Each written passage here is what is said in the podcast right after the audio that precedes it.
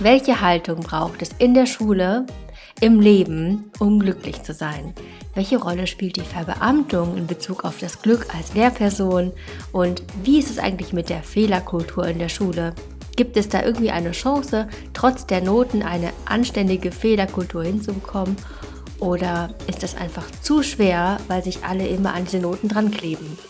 Ich freue mich sehr, dass du dabei bist, hier bei Move and Grow, dem Podcast mit bewegenden Fragen und Antworten, die dich weiterbringen, die dich inspirieren, zum Nachdenken anregen. Heute zu Gast ist Jürgen Müller, der all diese Themen bespielt heute und ich freue mich sehr, wenn es dir was bringt.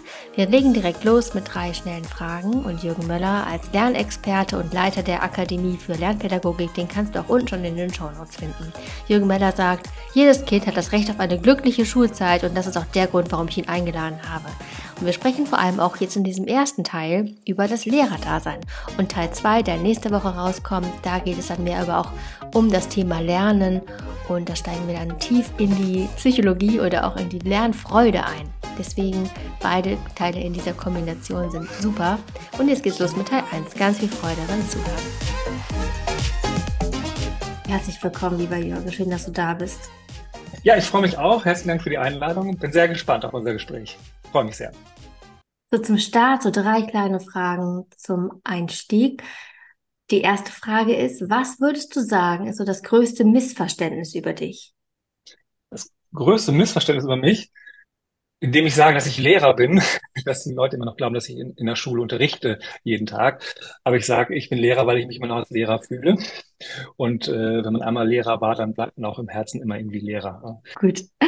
Ähm, warst du, als du selber Schüler warst, warst du der eher einer von diesen in Anführungszeichen leichten Schülern oder eher so ein in Anführungszeichen schwerer Schüler?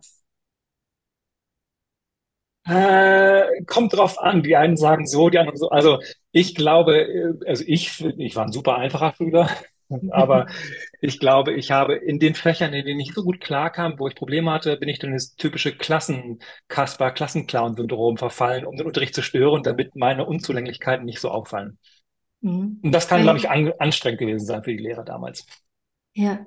Hast du wahrscheinlich selber als Lehrer auch erlebt, wie das dann für dich war. Das gibt ja immer so Kandidaten. Ja, klar. Ja. Mhm. Ja, das ist ja schön, so in meiner Arbeit kann ich so alle Perspektiven mit einbringen. Ne? So äh, als, als, als Lehrer, als Schüler, jeder war ja mal Schüler, deswegen weiß auch jeder oder kann jeder was zur Schule sagen.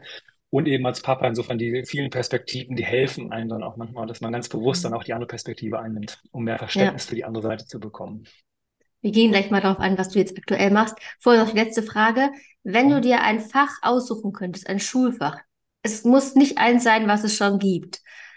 Welches Schulfach würdest du ganz dringend einführen wollen? Mhm. Ja, das ist tatsächlich also es gibt ja viele Ideen, aber es gibt ja tatsächlich schon ein Fach, was ich ganz wunderbar finde und das auch schon an vielen schon etabliert ist. Da geht es um das, äh, das Fach Glück und ich finde, das fasst so alles zusammen, worum es mir geht, ne? dass, dass, die, dass die Kinder eine glückliche Schulzeit, ein glückliches Leben haben und äh, da gibt es so viele Ansätze, um das zu verwirklichen und das in den Fokus zu stellen, finde ich gebündelt in diesem Fach ganz, äh, ganz spannend. Mhm. Ja, da gehen wir auch noch drauf ein, denke ich gleich, weil das nennen übrigens ganz viele bei dieser Frage, sagen ganz viele, genau das ist das Fach, wo sie denken, warum gibt es das nicht? Ja. Wieso? Denn es ist doch so zentral, ja, ja. jeden Tag, jede Minute und ja. Gut, lieber Jürgen, was machst du denn aktuell? Also du warst Lehrer, für welche Fächer warst du das und was ist dein mhm. Weg gewesen danach? Ja, also Lehrer wollte ich tatsächlich immer werden. So seit der ersten Klasse war das immer mein Traumberuf schlummerte schon sehr früh etwas in mir, dass ich gerne etwas äh, verändern wollte, glaube ich, in Schule, obwohl meine Schulzeit eigentlich ganz okay war. Also ich bin gerne zur Schule gegangen, ähm, bin auch, was ich im Nachhinein äh, gemerkt habe, auch sehr privilegiert aufgewachsen, mit Eltern, die sich dafür interessieren, ähm, wie es mir geht und wie, wie, äh, wie die Schulzeit so abläuft. Ich habe zum Beispiel an einer Brennpunktschule in Berlin oder Köln unterrichtet, da habe ich eben ganz andere Erfahrungen gemacht. Also ich wollte immer Lehrer werden, habe aber schon während des Studiums gemerkt, dass ich gerade so die Bereiche, die in der Schule gar nicht so im Zentrum stehen, nämlich wenn es um Persönlichkeitsentwicklung geht, Growth Mindset, ähm, glückliche Schulzeit, dass das ein bisschen zu kurz äh, kam und habe dann schon während des Studiums immer ähm, auch in anderen Bereichen pädagogisch gearbeitet, habe Feriencamps für Kinder organisiert und war immer ganz begeistert davon zu sehen, was möglich ist, innerhalb von einer Woche, wenn man ganz anders mit den Kindern arbeitet. Das hat mich nicht losgelassen und habe das immer so nebenbei gemacht. Feriencamps, Wochenendcamps, Vorträge, Seminare, Lehrerfortbildung. Und ähm, so die Mischung aus gehirngerechtem Lernen, also einfach ganz pragmatisch den Kindern das Lernen leichter zu machen, indem sie gehirngerecht lernen. Und Persönlichkeitsentwicklung. Diese beiden Bereiche haben mich immer äh, interessiert. Und äh, dann gab es immer mehr Anfragen auch von anderen Schulen, die von meinem Lerntraining, von den Lerntrainings gehört haben, so dass ich irgendwann die Entscheidung getroffen habe, aus Schule rauszugehen weil es mir auch nicht mehr reichte, nur die Kinder und Eltern meiner Klassen zu erreichen. Da geht noch viel mehr. Und ähm, seitdem bin ich selbstständig, habe in Köln die Akademie für Lernpädagogik gegründet und da unterstützen wir Schulen, auch, auch Familien äh, beim Thema Lernen. Da geht es nicht um eine höher, schneller, weiter Mentalität. Mir geht es nicht darum, aus den Kindern Streberkinder zu machen, die nur noch Einsen schreiben sollen, meine Kinder sollen eine glückliche Schulzeit haben. Und zum Glücklichsein gehört natürlich auch, dass sie gut mitkommen in der Schule. Das, das fühlt sich aber besser an. Es geht um so viel mehr, dass sie ihre Freude am Lernen bewahren oder zurückgewinnen, wenn sie verloren gegangen ist, dass sie sich viel zutrauen, dass sie eine starke Lernerpersönlichkeit äh, werden. Und das hat meine Arbeit immer geprägt und das mache ich in verschiedenen Formaten. Und darüber bin ich sehr glücklich, denn es gibt ja eigentlich nichts Schöneres, als in seinem Job wirksam sein zu dürfen, also Dinge verändern zu dürfen für Kinder. Und das ist das, was mich antreibt. Ja, also in Kombination kann man zusammengefasst sagen, es ist wirklich dieses, wenn du das Schulfach Glück einführst, Persönlichkeitsentwicklung, dass ein Teil von Persönlichkeitsentwicklung mhm. dann ja auch wirklich gefunden wird dahingehend, dass wir unglaublich gerne lernen, dass wir allein durch das Lernen an sich, durch dieses Weiterkommen verstehen, kleine Hürden überwinden und das schaffen, dass wir da in die Selbstwirksamkeit mhm. kommen, was uns dieses Glücksgefühl auch gibt. Mm, wann, so, so ganz ja. unabhängig jetzt vom Lernen, gibt's jenseits von dem Thema Lernen noch irgendwie so eine Sache, wo du sagst, boah, das ist das Tool der Persönlichkeitsentwicklung, wo alle Schülerinnen und Schüler einmal aufgesprungen sind und gesagt haben, boah, warum lernen wir das nicht woanders? Mhm. Was ist so eine Sache, wo du sagst, boah, das ist irgendwie sowas, mhm. was sogar jeder Lehrer vielleicht sogar umsetzen kann? Ja, äh, bevor ich darauf sprechen komme, ist mir gerade noch eingefallen, weil du mich ja vorhin gefragt hast, was so das größte Missverständnis äh, bezüglich meiner Person ist. Ja. Ich finde, und, und, und das setzt ein bisschen den Rahmen, auch wenn wir gleich zu den Tools kommen, äh, das größte Missverständnis ist ja, dass Lernen anstrengend und blöd sein muss. Ne? Lernen macht tatsächlich glücklich, wie du es eben schon angesprochen hast. Ne? Eigentlich lernen wir total gerne. Das Gehirn macht nichts lieber als das. Ne? Also wenn wir zurückdenken, wie, wie die Kinder lernen, bevor sie das schulische Lernen kennenlernen, ne? ähm, mit ihrer Freude und Neugierde, die Kinder lernen. Sie wollen die Welt entdecken, die Welt erobern, stellen so viele Fragen. Und das geht halt peu à peu in der Schule verloren. Und letztendlich ist eines der zentralen Tools, und das ist so einfach, ähm, eigentlich, es ist total einfach, indem man sagt, das Wichtigste ist eigentlich beim Lernen, sich diese Neugierde zu behalten und Fragen zu stellen. Ja, und, und, und äh, den Kindern diese Ängste zu nehmen, denn die Kinder stellen ja das Fragen stellen ein, weil Fragen stellen in der Schule bedeutet, dass man etwas nicht verstanden hat. Das wird bewertet. Ja? Und, äh, und deswegen trauen die Kinder sich immer weniger zu fragen. Aber nur aus Fragen, also die Mischung aus Fragen stellen und spielerisch lernen. Also das sind letztendlich so, so das ist, ja, das ist so der Bogen, der, der Rahmen um all diese Tools, äh, über die wir dann auch sprechen können. Und wenn es um ein ganz konkretes Tool geht, was ich meinen Schülern, Schülern, aber auch meinen eigenen Kindern, aber auch bei mir praktiziere, ist ähm, ähm, Dankbarkeitsübungen, sich immer wieder bewusst zu machen, wie gut es einem eigentlich geht, das zu reflektieren. Äh, denn ansonsten tendiere ich dazu, tendieren die meisten Menschen dazu, am Ende des Tages sich an die negative Dinge zu erinnern ähm, und mit diesen Gedanken einzuschlafen und ähm, wirklich mit den Kindern sich jeden Abend zusammenzusetzen und zu fragen, was ist denn heute Tolles passiert? Erzähl mal, ja, was waren, an welcher Stelle hast du gelacht? Äh, wann warst du glücklich? Und ich glaube, dass das für eine insgesamt gesunde Entwicklung, und darum geht's ja, dass unsere Kinder sich gesund entwickeln auf so vielen Ebenen, ein ganz, ganz wichtiges Tool ist. Ja. Das ist auch ganz gemein vom Gehirn, weil wir so sehr auch immer an den Problemen festhalten, weil wir wollen die ja lösen. Das ist ja auch vom Gehirn ganz geschickt gemacht, ja. dass wir irgendwie weiterkommen wollen. Deswegen, das ist echt so ein Akt des Bewusstseins, das anzu, also jeden Tag einzuführen oder generell sich immer wieder zu fragen.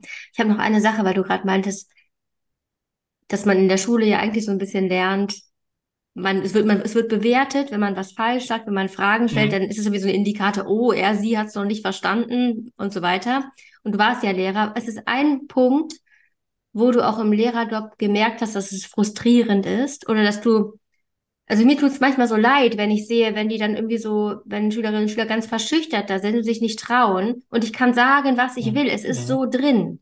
Das System ist ja irgendwie mhm. so, dass ich glaube, das liegt wirklich so an einer ganz krassen Konditionierung, die irgendwie über Jahrzehnte und Jahrhunderte erfolgt ist. Was glaubst du, also hat dich das auch frustriert? Das ist die erste Frage. Und die zweite, was glaubst du, wie können wir das ändern, dass es nicht mehr so präsent ja. ist? Mhm.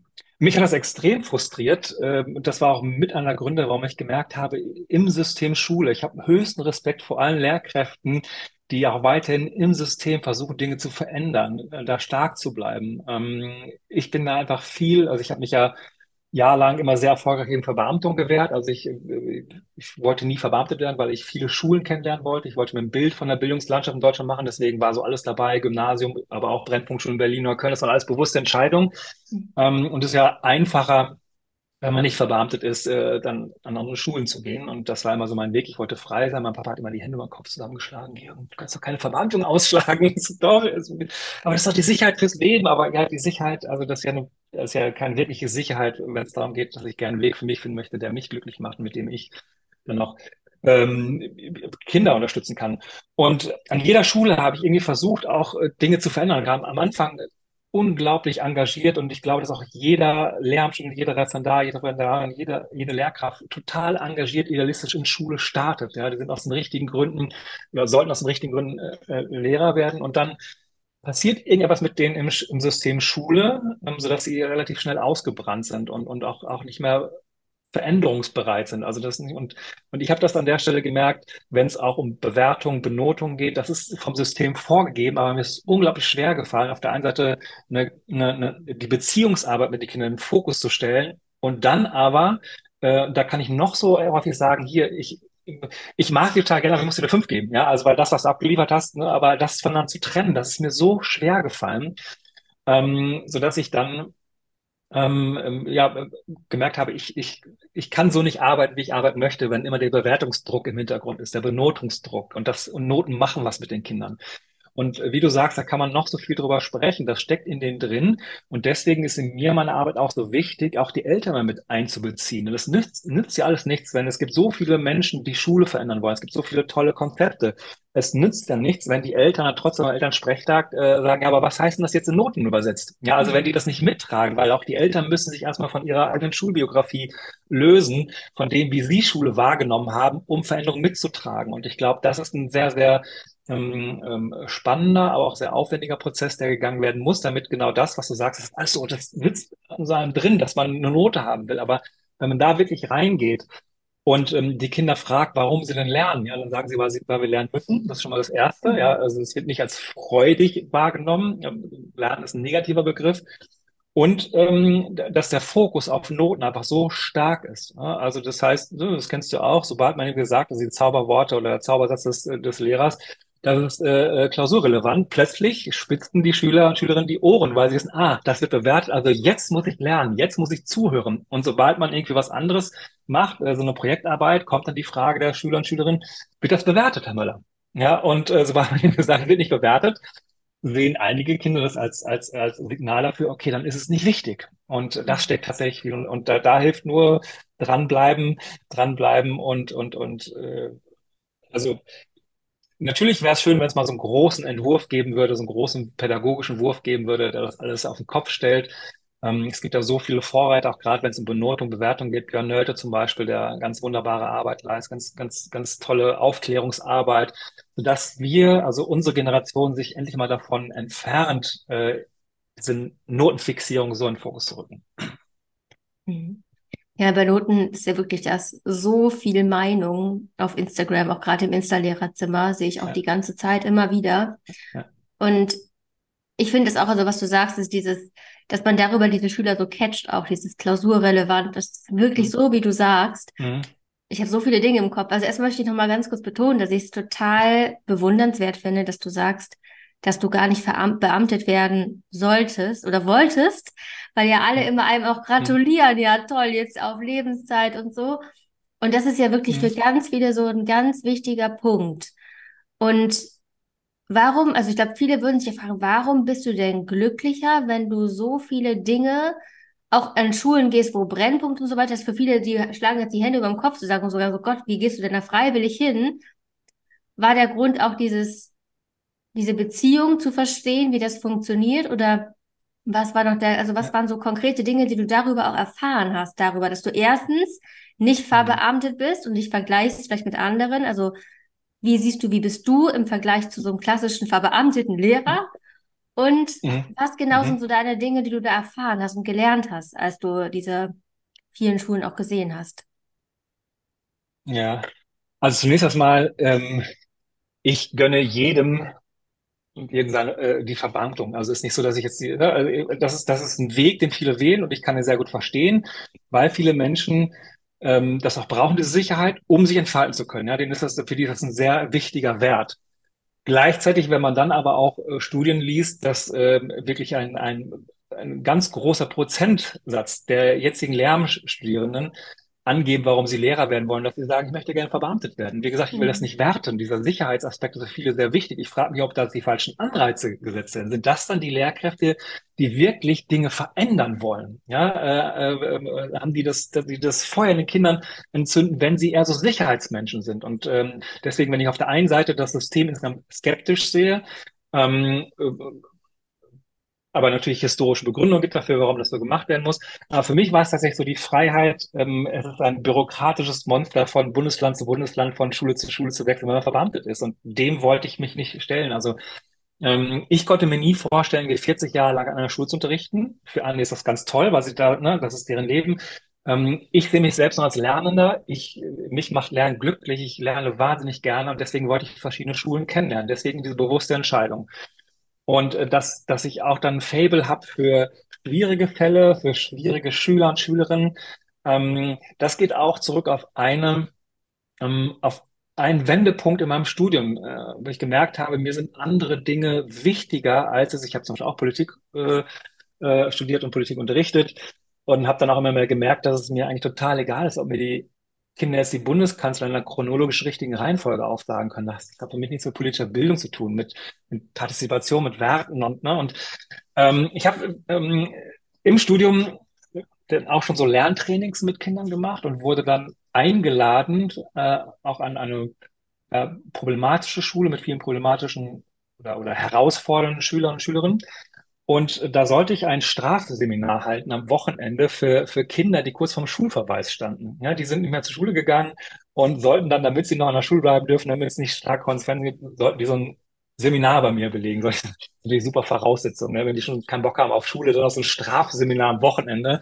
Und ich war noch ein junger Student und war auch sehr aufgeregt. Und da saßen halt so 14-, 15-Jährige, 16-Jährige vor mir die mir natürlich sofort zu verstehen gegeben haben, dass sie überhaupt keinen Bock haben auf das, was ich da jetzt mit denen vorhabe. Also ne, haben natürlich erstmal versucht, Grenzen auszutesten, also das volle Programm. Ich habe versucht, mich davon nicht beeindrucken zu lassen und ähm, habe dann relativ schnell so eine Aktivierungsübung mit denen gemacht und dass sie sowas vorbereiten sollten. Und hat mir dann so den Obergangster äh, so rausgeholt, der so am, am coolsten da und am, am, am deutlichsten wird klar gemacht, dass er keinen Bock drauf hat. Und gesagt, hier, ähm, vielleicht möchtest du das mal vortragen oder möchtest du es mal machen? Und er sagte so, kann ich nicht. Ja, und für mich war es in dem Moment das Selbstverständlichste der Welt, ihm zu sagen, natürlich kannst du das. Und dann hat er mich angeschaut und sagte zu mir, das hat noch nie jemand zu mir gesagt, dass ich das kann. Ja, und er war so perplex und, und, und wusste überhaupt nicht, mit dieser Situation umzugehen und hat dann, war dann, ne, ist dann so, hat das vorgeführt und hat sein Erfolgserlebnis und natürlich ist mir klar, ich kann am Wochenende, kann ich so ein didaktisch-pädagogisches Feuerwerk ab, abliefern und der Schulalltag über einen längeren Zeitraum ist was anderes. Aber das war für mich so ein Moment, wo ich gemerkt habe, dass Kleinigkeiten und, und, und diese, diese, diese positive Sprache und Growth Mindset, dass, dass das wahnsinnig viel mit, mit, mit Kindern ähm, machen kann, mit Jugendlichen machen kann. Und deswegen habe ich das immer in den Fokus meiner pädagogischen Arbeit gestellt. Deswegen fand ich auch eine Brennpunktschule tatsächlich äh, sehr, sehr spannend. Äh, sonst liest man immer nur davon. Und ich bin, wie gesagt, eher privilegiert aufgewachsen, obwohl auch ne, viel Druck gehabt habe. Ne? Aber letztendlich hatte ich Eltern, die sich für mich interessiert haben. Und das dann mal wirklich mitzuerleben, wie da die Realität aussieht, auch als Klassenlehrer, was man da mitmacht, ähm, das war für mich die schönste Zeit als Lehrer, aber auch die herausforderndste Zeit. Ne? Und die hat mich sehr geprägt. Hm. Ich habe mal so gedacht, wahrscheinlich ist es auch, also ich kann alles unterschreiben, was du sagst, auch gerade dieses, dass es einen jetzt nicht erfüllt als Lehrperson, wenn die Schülerinnen und Schüler alles total perfekt aufsagen und so weiter. Es ist natürlich schön, wenn ja, man das Strahlen in deren Augen sieht, wenn man die angezündet hat mit seinem Fach. Aber ich finde auch, dass gerade die, die für uns und wieder auch in Anführungszeichen schwieriges Verhalten zeigen oder so, dass gerade das ist, wo wir hingucken müssen, um zu sehen, okay, was läuft hier schief und was bedeutet das denn für das System? Und noch eine zweite Sache zu mhm. dem, wenn Lehrerinnen und Lehrer diese Sicherheit so wichtig finden, um dann aus dieser Sicherheit heraus in diesem Rahmen sich zu entfalten. Ich glaube, das ist dieses Ding. Wir glauben, wir können uns dann gut entfalten und können nämlich total kreativ sein. Mhm. Und das ist auch möglich. Da bin ich felsenfest von überzeugt. Aber diesen Weg zu gehen, der ist verdammt schwierig, weil eben alle in den mhm. Systemen sehr, sehr schnell auch wirklich dieses, in dieses Muster verfallen zu gucken, okay, wenn es funktioniert, dass ich sage, es ist klausurrelevant, dann sage ich es. Wenn es funktioniert, dass ich mit Noten irgendwie das einfließen lasse, dass es für die Note wichtig ist. Mhm. Wenn ich all diese Anforderungen, wenn ich denen folge und es auch annehme vom System, wenn ich je länger ich drin bin, auch im Referendariat fängt es ja schon an, da haben wir ja schon genau, wir laufen ja genau durch diese Laufbahn, wie Schülerinnen und Schüler auch, wir müssen Noten, ähm, kriegen Noten, wir müssen Prüfungen ablegen, wir müssen es richtig, richtig gut machen und ähm, kommen auch mit, da schon mit Noten nicht klar. Also ich habe so viele Referendarinnen und Referendare jetzt auch erlebt in den letzten Jahren, die immer bei einer drei schon sagen, oh, eine drei, ich weiß nicht. Wo ich mir denke, ja, würdest du es dann mit Schüler auch sagen, dass eine drei nicht gut ist? Also dieses, das System ja. ist wie so ein Staubsauger. Am Anfang ist man noch irgendwie so ein kleines Sandkorn, man weiß noch nicht, wie die Welt funktioniert in der Schule, auch als Lehrerin und Lehrer, auch wenn man selber zur Schule gegangen ist. Und dann kommt man ins Ref und möchte eigentlich nur Sandkorn sein und irgendwie versuchen, seinen Weg zu gehen. Und dann kommt der Staubsauger des Systems und irgendwie ist man in diesem Beutel gefangen und denkt sich so, hä, wie mache ich denn jetzt eigentlich anders so, ne? Ja, das stimmt.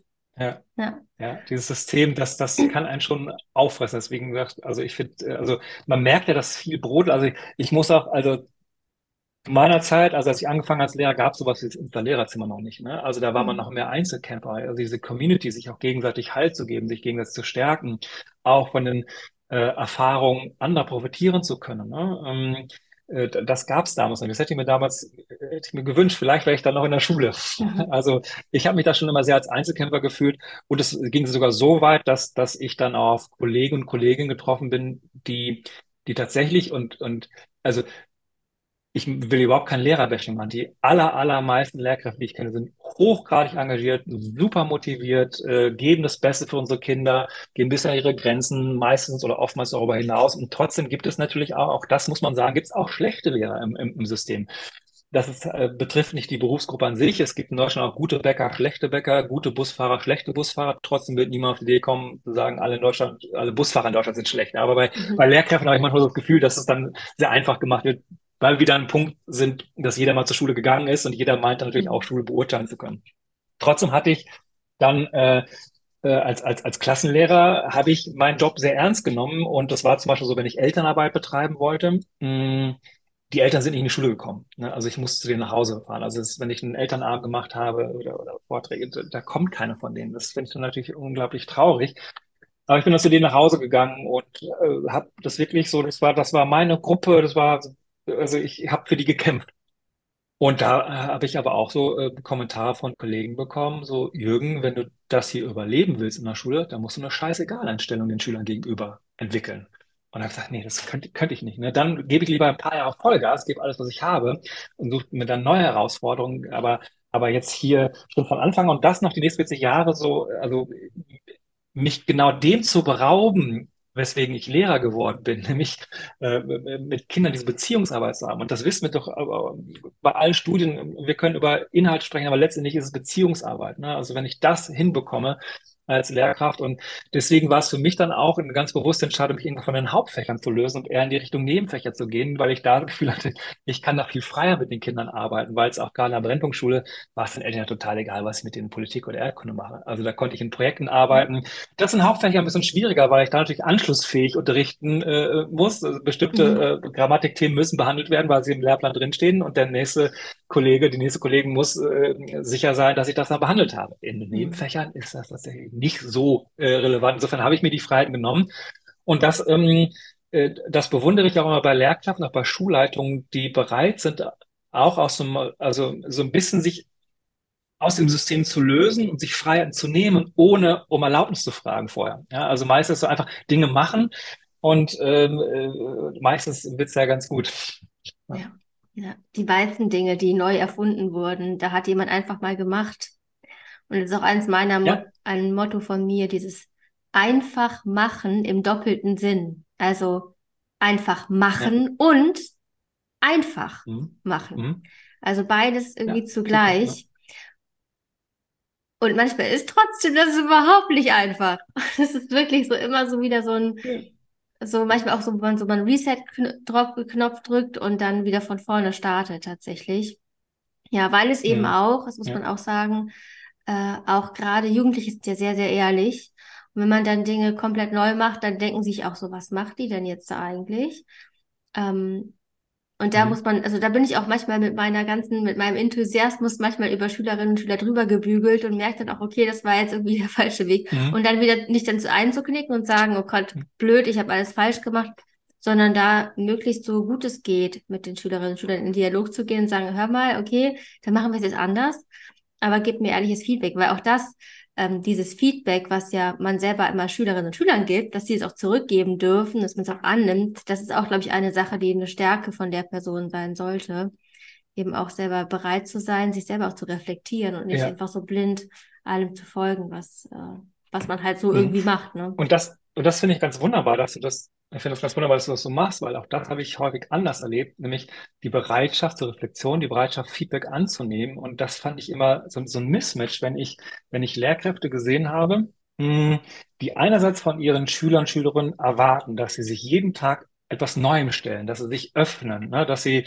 bereit sind zu lernen, aber gleichzeitig dann äh, selbst dann zu sagen, okay, ich, ich mache jetzt noch meine äh, 15 Jahre Subvention, aber das Ganze mit der Digitalisierung, sowas mache ich alles nicht mehr mit, den ganzen Quatsch. Ne? Also sich nicht offen zu zeigen und, und, und, und auch das, für mich war es auch mal wichtig, wenn ich in Schulen gekommen bin, dass ich ganz viel hospitiere, weil ich wollte halt äh, sehen, wie andere Lehrkräfte mit meiner Klasse arbeiten, mit den Schülern umgehen, dass ich eben noch viel lernen darf. Hm. Und ähm, das war immer äh, für mich total irritierend, dass es so vielen Lehrkräften unangenehm war, wenn ich sie gefragt habe, ob ich bei ihnen hospitieren kann. Äh, weil es für sich als Kontrolle oder, ne, also weil, weil Lehrkräfte ja, und, dafür können sie noch nichts machen, ist es eben oftmals so, dass sie ihr Leben lang nur zur Schule gegangen sind. Ne? Als, als Schüler im Studium, dann in der Schule. Und auch sehr schnell gemerkt haben, okay, sobald ich einen Klassenraum zumache, die Tür zumache, bin ich in meiner Klasse alleine und muss das irgendwie managen. Von mir wird eine Lehrerrolle erwartet, ich muss das alles im Griff haben, ich muss kontrollieren, Classroom Management, ich muss alles, ne? Und, und, Hm. und äh, die, die, die Vorteile von Supervision, von Mentoring, von Hospitieren gar, eher als Bedrohung wahrgenommen wird. Und das fand ich immer sehr schade, wenn ich dann gefragt habe, ja, darf ich mal schauen, oftmals so eine Antwort wie, äh, ja, also grundsätzlich gerne, aber ähm, ach, ich mache heute nichts Besonderes, da wirst du jetzt nichts lernen können oder, oder ich gebe nur die Klassenarbeiten zurück. Ne? Ich ja, aber ich will ja genau sehen, also ne, mir geht es nicht darum, jetzt Didaktik zu lernen, sondern ähm, zu schauen, ne, wie, was kann ich, was kann ich lernen von, von deiner Art, wie du mit äh, Schülern und Schülern umgehst.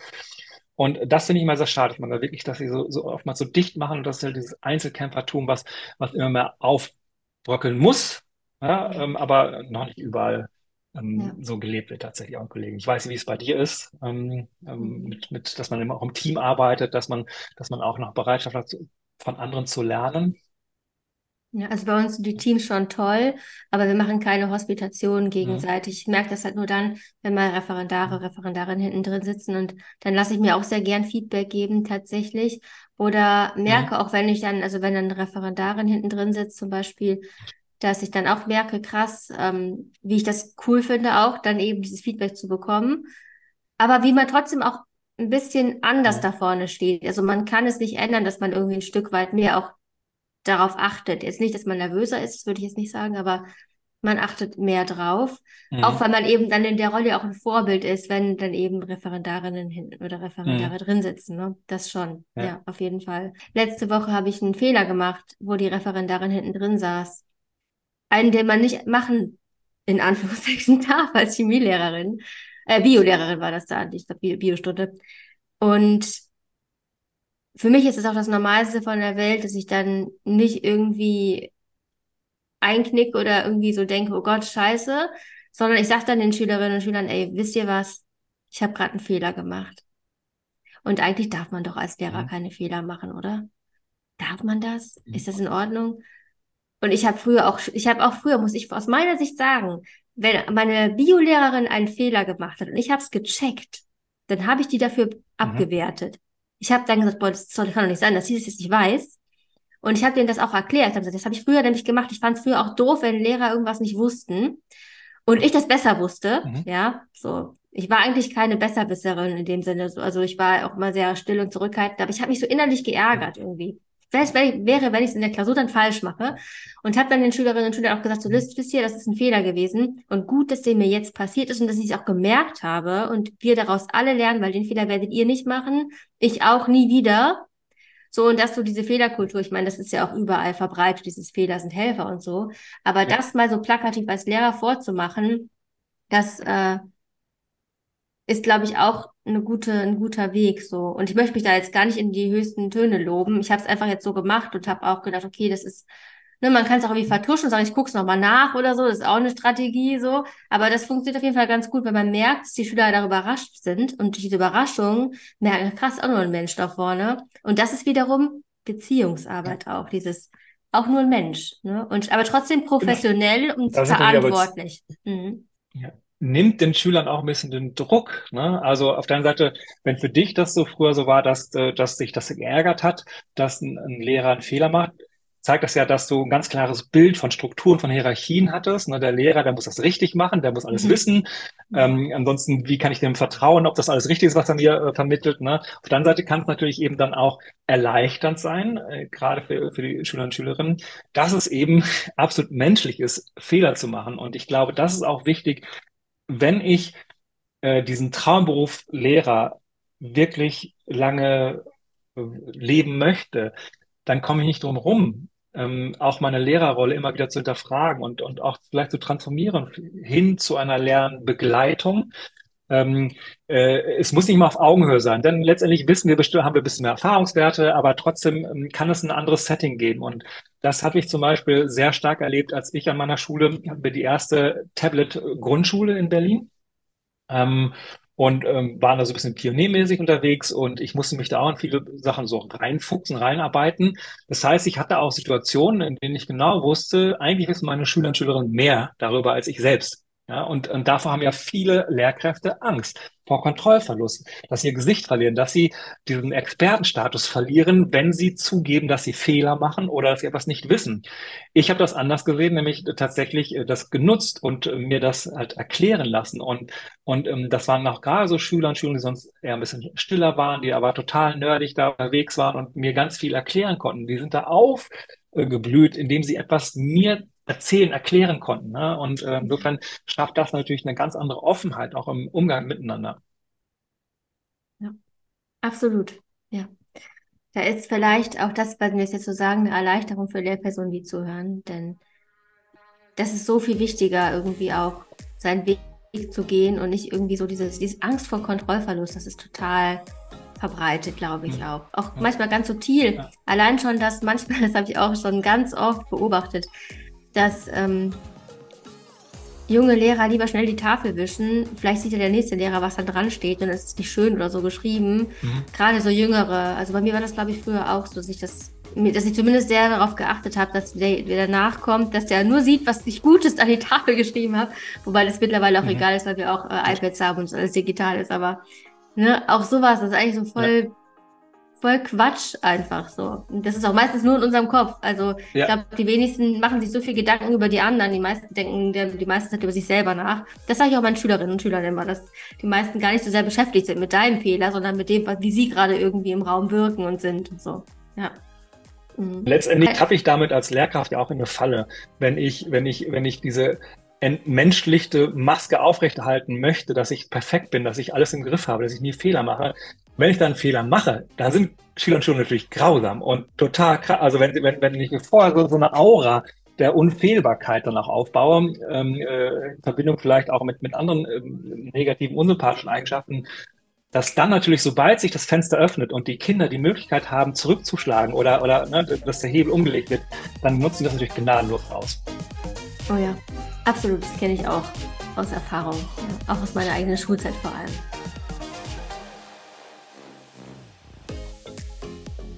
konntest einiges für dich mitnehmen und hast einen neuen Blick auf vielleicht das ein oder andere Thema. schreib mir das gerne an moveandgrowpodcast.googlemail.com oder über Instagram at ulla-rima. Und wie schon eben gesagt, findest du Jürgen Möller in den Shownotes verlinkt. Nächste Woche gibt es Teil 2. Ich freue mich unendlich, wenn du wieder dabei bist. Ich wünsche dir einen großartigen Tag, eine gute Woche und freue mich natürlich wie immer, wenn du den Podcast bewertest. Auf Apple Podcast und Spotify ist das möglich. Wenn der Podcast dich schon länger begleitet oder gerade ganz aktuell neu entdeckt, dann wäre das wunderbar. Ganz herzlichen Dank dir dafür. Und ja, eine gute Woche. Wir hören uns nächste Woche wieder, wenn du Lust hast. Bis dahin. Ciao.